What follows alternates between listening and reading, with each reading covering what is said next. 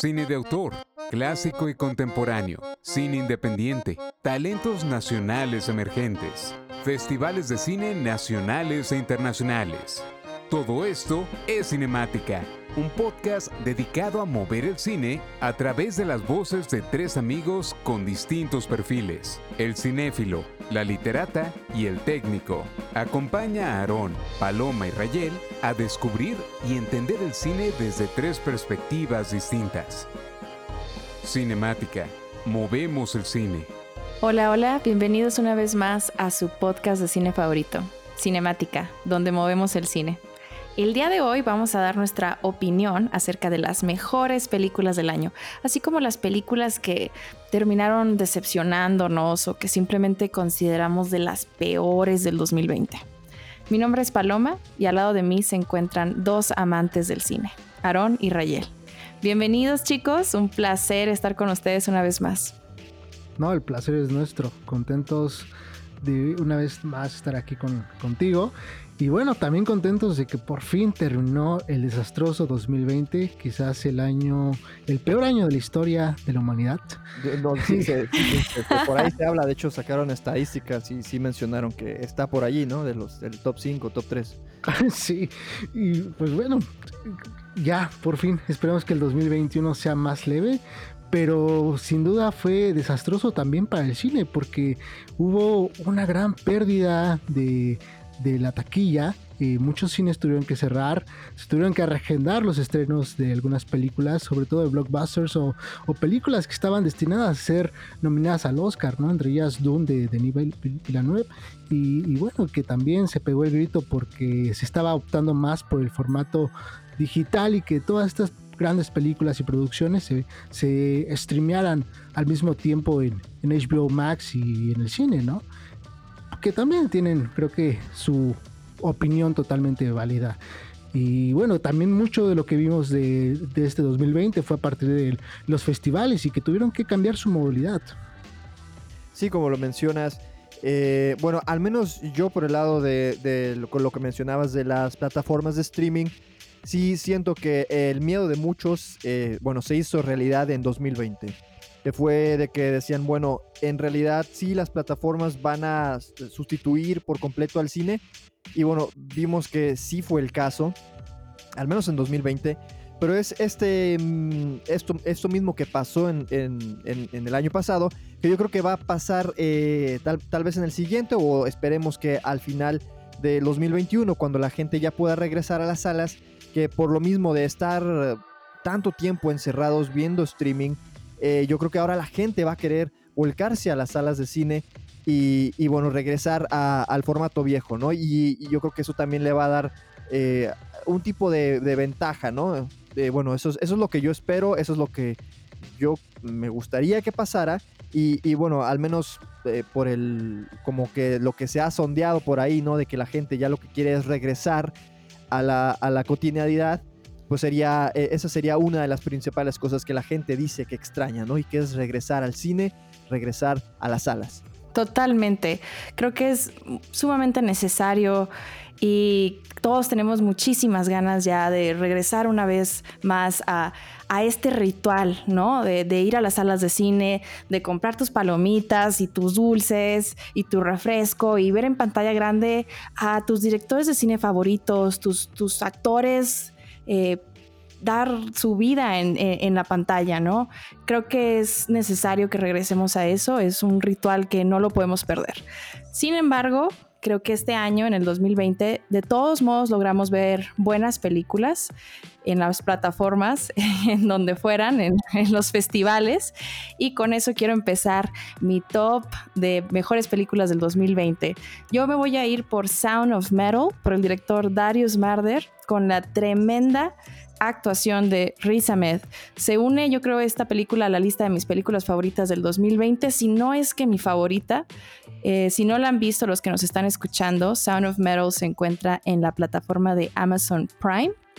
Es una historia extraordinaria, con un diseño sonoro increíble. Increíble, sí. Y es por ello que te, te la recomendé, Rayel. Yo quería que el técnico del grupo nos diera su opinión sobre esta película. Totalmente, y de hecho, bueno, eh, esta es una de esas películas que usualmente yo ah, trato de, primero veo la historia y luego a veces las veo hasta dos veces, y ya después me clavo como que en, en- en lo técnico, pero esta fue de esas películas que sí me metió a la historia y meramente por el diseño sonoro. Eh, y bueno, qué decir de la actuación de Riz Ahmed, y también me encantó ver a Olivia Cook eh, interpretando a Lou, es la, la cónyuge, la, bueno, la, la compañera de Riz Ahmed, que en el personaje de Ruben, que, que bueno, eh, bueno, la historia va de que eh, él- él ellos, ellos dos tienen una banda como de, pues de metal alternativo, algo por el estilo, y, y que bueno, de, un, de la noche a la mañana, eh, Ruben pierde el, son- el sentido de la audición. Y bueno, y aquí empieza como eh, su viacrucis, de así, de, por así decirlo, porque imagínate que de un día para otro tú te dedicas a ser músico y dependes totalmente de, tus oídos y el día siguiente ya no está. Y, por lo mismo, esta película me aterró. O sea, yo creo que hasta me dio más miedo que, que una película de, de- de- de ter- de terror. Porque es, el, es, es algo que se me hizo tan íntimo que, que, bueno, es, es aterrador. Pero en, en el contexto del, de, sí, del diseño sonoro, me encantó cómo eh, te meten exactamente a lo que, a lo que está escuchando Rubén, eh, la incapacidad que tiene de poderse comunicar y también eh, eso genera como que esta ansiedad, ¿no? De, de querer, de querer regresar a lo, que, a lo que ya tenemos, ¿no? Y es como, si estás viendo esta película con audífonos, te puedo asegurar que te vas a querer quitar los audífonos y volver a escuchar como tú puedes escuchar, ¿no? O sea, querer disfrutar de tu sentido de, de- del oído. Pero me encantó, me encantó, de verdad. eh, también como me encantó, me aterró esta película.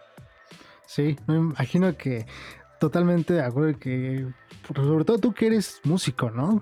Porque si no lo sabían, el, el gran técnico del grupo. Ah, sí, esa es una momento nueva. destinado Ya, a la ya, música. Ya retirado, ya retirado. Pero Pero sí, bueno. sí, imagínate, ¿no? Se- Sería, bueno, y, y tanto eso como, como en el sentido de, de- de sonido, ¿no? ¿Qué, qué haces, no? pierdes, pierdes de lo que vives. Exactamente. Oigan, y hablando también de plataformas de streaming, yo dentro de mi top, pues también vi una película de Netflix que también se postula a ser la, última, o, digamos el tercer intento de Netflix por conseguir el preciado premio Oscar. Eh, recordemos que antes, eh, anteriormente ya habían dos producciones originales de Netflix que habían sido nominadas al Oscar. Una de ellas fue The Irishman de, de Martin Scorsese y Roma por Alfonso Cuarón, ¿no? Y ahora Mank se perfila a ser nominada. Mank está establecida en los años 1940, cuando el estudio de filmación Ar- Ar- RKO eh, pues produce la primera, la primera película de pues, el joven Orson Welles, ¿no? Orson Welles en ese momento pues se apuntaba por ser un visionario y, y un gran director de cine que iba a marcar a toda una generación. Pero aquí le da por primera vez, eh, creo que un, un lugar especial, no tanto al director, sino al hombre detrás de la historia, ¿no? Al guionista. Y estoy hablando pues del personaje principal interpretado por el gran Gary Oldman, Herman Mankiewicz. Y nos habla de cómo Herman Mankiewicz hace, escribe el, eh, Ciudadano Kane a partir de su experiencia eh, tan desafortunada con los estudios, ¿no? En ese momento las majors se estaban estableciendo, entre ellas estaba Metro Golden Mayer, que fue fundada por Louis P. Mayer y quien funge también aquí como, como el, el- el- el antagonista de la película, ¿no? Se, se ve todo un, un oscuro pasado, ¿no? Donde no todo lo que brillaba era oro, oro en Hollywood, sino que también había, había un gran este, corrupción y, y, digamos maldad, ¿no? Bueno, Y que también- existe ¿no? que todavía existe, exactamente. Que creo Pero que Hollywood es- no ha cambiado para nada, ¿no? Entonces, pues sigue siendo esta historia no como un tributo al cine, sino también como una reflexión de lo que es el cine, ¿no? Que no todo es, pues, hojuelas eh, mágicas y, y bueno, bueno, Glamour, o sea, no- glamour. exactamente, Exacto. glamour. Y por fin, qué bueno, como tú mencionas, ¿no? Que finalmente le están dando su lugar a los guionistas, ¿no? Claro, sí. Bueno. Oye, pero algo, algo que, bueno, no mencionaste y me encantaría eh, comentar, eh, fue el formato también en el que, está eh, grabada la película. No sé si se fijaron, pero no solamente los ángulos de cámara, que son como de, del cine antiguo, no, no son, no es como Roma, ¿no? Que sí está blanco y negro, pero bueno, es un poco más moderno. Pero en Mank eh, me, di cuenta que los, eh, los ángulos son como de la vieja escuela, ¿no? De, la época del cine de oro. Y también eh, el sonido, la manera en que está grabada, ah, no, es, no es, no es, no es como estamos, como estamos acostumbrados ahora a grabar el sonido con sistema multitrack, pero se ve que es, bueno, eh, bueno, no sé, al menos tal vez eso fue la impresión que a mí me dio, porque puede que lo hayan grabado eh, como lo grabamos contemporáneamente, pero bueno, la ecualización está hecha como para que se escuche que esta película fue grabada, eh, bueno, en, en, la época que serían que los 1950, si no me equivoco. Sí, sí, de, hecho la, película se escucha muy clásica, ¿sabes? Como cuando, cuando veías este tipo de películas de cine clásico del Hollywood de oro, que incluso la película hacen mención a las marcas de cigarro que suelen aparecer cuando como que se está quemando eh, el filme. Eso me encantó de, de Mank. Creo que tiene mucho de este formato técnico. Sobre todo tú que, que eres técnico, mm, creo que te fijaste bastante en eso. Sí, totalmente, sí. Yo por otra parte quiero hablar de otra película que también está en mis favoritas, que es Another Round, dirigida por Thomas Winterberg, o Otra Ronda. Otra Ronda es una celebración de la vida en todos los sentidos posibles. Además nos ofrece una de las mejores actuaciones del año por el actor Mads Mikkelsen. La película va sobre cuatro amigos, maestros de una preparatoria, que se encuentran frustrados con su vida por X y Y diferentes razones y basándose en la teoría de que el cuerpo humano nace con un nivel de alcohol demasiado bajo, pues se retan a estar todos los días alcoholizados durante las horas de trabajo para probar si su calidad de vida mejora. Entonces ya se imaginarán el tipo de situaciones que viven estos cuatro amigos durante su experimento. O sea, imagínense tratar de hacer este podcast así, con un nivel de, alcohol alto. bueno, hay que, habría, que intentarlo, ¿eh? un experimento. un experimento a la Another Round. no, no. El episodio tipo Another Round, sí. Sí, y fíjense que esta película tiene una tragedia de fondo terrible. Por poquito hace que, que se cancele su producción. Aida Winterberg, la hija del director, iba a interpretar a la hija de Mickelson. Sin embargo, cuatro días después de que comience el rodaje, ella fallece en un accidente automovilístico y eso, bueno, detiene absolutamente todo. ¿No? Eh, finalmente el director, sí, terrible, finalmente el director optó por seguir la producción a pesar de, la tragedia y cambió el, guion para que se convirtiera en una película que, celebrara la vida en homenaje a, la vida de su hija.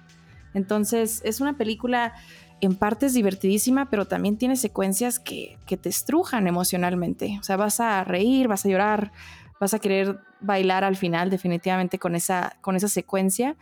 Em, sugiero que se tomen el tiempo para verla los que nos están escuchando y puedan apreciar el trabajo de este director de cine danés, Thomas Winterberg. Y bueno, y para dar otras menciones, porque si hablamos de lo de las mejores películas también, vamos a tener que hablar de las peores, bueno, al menos de las que consideramos nosotros las peores películas del año pasado. Pero bueno, eh, menciones honoríficas, pues tendría que estar también, eh, vamos, vamos al cine mexicano, tendría que estar Ya no estoy aquí del señor Fernando Frías, eh, bueno, que, está, que ya sabemos que va a ser la película que nos represente en la próxima entrega de los Oscars, muy bien merecido, yo estoy muy contento que esto pasó porque, bueno, ya por ahí se venía acercando una película del director Michel Franco que ya hablaremos más adelante, pero bueno, menciones honoríficas también podrían ser eh, Never Rarely Sometimes Always, esta película que la vimos en el Festival Internacional de Cine de Los Cabos. Eh, y Ya no estoy aquí, que fue la ganadora del Festival Internacional de Cine de Morelia. Eh, ¿Qué otras me gustaría también decir? A Wolf Walkers, que también la vimos en Morelia. Soul, esta película que salió de Pixar, pero que salió directamente a la plataforma de Disney Plus. Eh, y Sin Señas Particulares, que también fue una película bastante, bastante buena, pero muy fuerte a la vez. Pero bueno, me gustaría ahora pasar a, las peores películas, eh, bueno, las consideramos las peores películas. Y bueno, tendría que empezar esta selección con una película que para mí fue eh, fatal. Yo no, yo no puedo ver esta película eh, sin pensar en, en, el soundtrack, sin pensar en las canciones tan memorables de aquella película animada de los noventas. Y estoy hablando de Mulan. Bueno, ¿qué les, qué les puedo decir? No sé ustedes qué, tengan que decir de esto, Terrible. Yo cuando la empecé a ver, que yo estaba tan emocionada, lista para cantar, lista para la nostalgia, para... Listo para este, Eugenio Derbez, ¿no? Listo para Eugenio Derbez, exactamente, el dragoncito. Completamente. Yo quería ver todos estos elementos que, que nos recordaban a, la animación, a la original, y lamentablemente no los vi. No vimos nada de eso y, aparte vimos una Mulan totalmente diferente. No vimos esa Mulan que, sí, vemos una Mulan con superpoderes desde niña. Eh, hay que recordar que en la versión animada Mulan eh, era un desastre, era un era eh, se bueno, se le caía todo, no podía hacer las tareas de la casa y ya es en el ejército cuando ella se forma, ¿no? Como la guerrera que últimamente, pues bueno, salva a la China imperial. Pero bueno, lamentable, lamentable lo que vimos, pero también yo creo que esta fue una de las cosas buenas que pasó, porque no vimos que esta película fue de las primeras películas que intentaron todavía tener, relanzar en el cine, pero bueno, al final no se dio y ya terminaron sacándola en la plataforma de Disney Plus. Tanto fue bueno que no saliera a las, a las salas, que, que bueno, se queda ahí en Disney Plus y yo creo que esta va a ser una de las princesas Disney, que bueno, no es princesa, ¿verdad? Pero se considera también de las princesas Disney eh, que bueno, que, se quede para el olvido. Y, bueno, lamentable también, lamentable también porque es el formato este que nos quiere manejar ahora Disney eh, de las real action. venimos viendo ya eso con El Rey León, que básicamente son todas estas películas de noventeras, ¿no? Que con que los millennials crecimos con, con estas películas. Y bueno, ahora ya todas las quieren hacer en, en, real action. Ya vimos eh, La Cenicienta, Vimos La Bella y la Bestia, El Rey León, eh, también Dumbo, que, híjole, bueno, que ya ni, para qué contarte, ¿no? Que pasó exactamente lo mismo, ¿no? Y, bueno, no creo que esté funcionando, al menos Mulan no funcionó, ni El Rey León, y, bueno, yo estoy bastante decepcionado. Eh, la única que me podría dar una esperanza por ahí sería Atlantis, pero bueno, vamos a ver qué depara el próximo año, si no es que hasta el 2022 tal vez. Pero bueno, ¿qué, otras películas eh, tendrían en esta de nuestras peores películas? Yo creo que por ahí tenías una en el festival, Paloma, porque digo, vimos muchas grandes películas en festivales, pero también hubo por ahí una que se coló que la consideramos de las peores. Sabes que yo, las películas que yo consideré como malas este año, creo que van a estar mejores en cuanto a fotografía, historia, dirección, etcétera, que las que ustedes están mencionando o van a mencionar, porque sí me abstuve este año de ver películas cuyas críticas eran terribles, ¿no? Pero, pero sí quiero comentar películas que recibieron críticas muy positivas y yo les voy a dar completamente la, contraria. Empezando por Summertime de Carlos López Estrada. Hijo, no, pues los problemas existenciales, raciales, sexuales, etcétera, que afligen a la generación Z en la actualidad son más que válidos. Eh, lo que no es válido es como López Estrada decide presentarlos en esta película de una manera que los reduce completamente a ser problemas odiosos y banales de personajes insufribles, caray. Es por ello que no pude ni terminar de verla. Definitivamente está en mi top 3 de, de peores películas del año. Pero pues tú también la viste, ¿no, Aaron? Sí, totalmente de acuerdo.